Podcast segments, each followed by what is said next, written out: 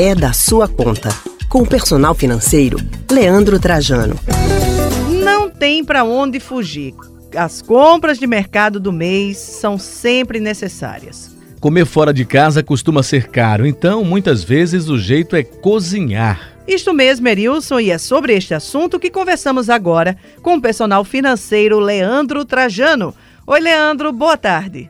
Boa tarde, Erilson. Boa tarde, Alexandre. Boa tarde a todos os nossos ouvintes. Leandro, tem como economizar na feira do mês? Sim, é uma questão que tem sempre como economizar. A gente tem formas de buscar isso. Dificilmente eu me deparo com uma pessoa que já esgota boa parte das possibilidades que existem, né? Então é totalmente possível a gente buscar isso sempre com muita criatividade. O comer fora, como você falou, é muito caro. Então a gente pode até dosar isso, não é? Tendo o número de vezes que vamos comer fora, ou como é comer fora também. Afinal, comer fora pode ser mais barato, pode ter um preço intermediário ou mais caro. Então a gente ter orçamento, ter teto de gasto para essas despesas também pode ser muito inteligente por parte do nosso ouvinte. Agora, Leandro, é mais vantagem fazer a feira por mês ou comprar só o necessário quando for preciso? Olha, a dinâmica que eu vejo nas famílias é, são as mais variadas possíveis. De modo geral, as pessoas compram, tem aí uma feira de supermercado que eu chamo, que é aquela mensal, que inclui material de limpeza e as compras do grosso para passar o mês. E tem a compra de manutenção semanal que é dos produtos aí de tipo fruta, verdura e os complementos. Eu acredito que é um bom formato. Me preocupa um pouco quando a pessoa está meio sem ter o que fazer e procura ir no supermercado. Afinal, quanto mais vezes nós vamos no supermercado, mais vezes a gente se depara ali com os corredores. E se a gente não estiver muito focado, com isso aumenta a possibilidade, o número de vezes que você vai poder botar itens que você não precisa no carrinho. Então, controlar o número de itens para o supermercado pode ser bastante inteligente a fim de evitar essa aquisição de itens desnecessários. Antes de ir ao mercado, o que é preciso ser feito, Leandro? Uma pesquisa faz diferença? Sim, uma pesquisa de preço pode ser bastante interessante. Claro, se a lista for grande, é um pouco difícil a gente conseguir pesquisar todos os itens e dosar ainda em vários locais. Mas tem um aplicativo, por exemplo, que eu acho bem interessante. Ele está disponível só para Pernambuco, Espírito Santo e acho que Paraná ele se chama Menor Preço, onde você pode, por exemplo, ler o código de barra ou botar o nome do item que você quer comprar e ele vai botar, de acordo com a sua localização, os valores que são que é vendido aquele item ali numa localização mais perto de você.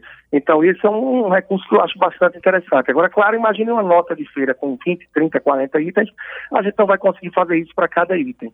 Mas para aquele que é mais caro, por exemplo, para um remédio, para algum item específico que você está buscando, o menor preço pode ser bem interessante. E um outro ponto também é você, de acordo com o conhecimento que já tem dos lugares, procurar frequentar mais aquele local que você sabe que tem um valor um pouco mais barato. Por mais que seja um local um pouco distante, mas pode compensar bastante. E, por outro lado, não ficar preso sempre a esse local. É bom se abrir também para conhecer outros lugares. Hoje em dia a gente tem a possibilidade de comprar em atacado, muitas vezes. Você pode ter vantagem no preço, quem sabe até comprando para duas casas no mesmo momento fazer uma lista também pode ser interessante, para que você tente se prender um pouco, se disciplinar aquela lista, evitando trazer itens que não são essenciais e que não são necessários no momento. E as crianças, Leandro, a gente deve levar a meninada para fazer feira com a gente? É, o primeiro ponto que muita gente fala, tá, isso aí é bem emocional, é bem psicológico, eu acho que tem um sentido sim, é em relação, por exemplo, a questão de antes de sair de casa para o supermercado já ter dado lanchinho, já ter feito ali a refeição, para evitar aqueles olhos grandes, porque a barriga está ali faminta. Então, isso não só contra a criança, como os adultos, muita gente já veio me atestar que sim, faz sentido. E o levar ou não as crianças bate muito no sentido também de uma oportunidade que a gente tem de começar a dar saltos ali, não é? Pinceladas de educação financeira. Afinal, a criança, quando vai ao supermercado, ela certamente vai querer vários itens. E aí, se é uma criança que já tem uma mesada, é um adolescente, você pode explorar e orientar nesse sentido, usa da sua mesada. Ou a cada ida no supermercado tem a possibilidade também de dar um orçamento para a criança, de acordo com sua possibilidade, o que você quer oferecer. É 5, 10, 15 reais. E certamente essa criança, esse adolescente vai voltar com itens que vão custar mais do que aquele valor. E você vai aí proporcionar o momento que, se você voltou com 13 reais e só tem 10 na mão, filho, olha, guarda esse dinheiro e da próxima vez que você vier vai ter mais 10, e aí vai sobrar.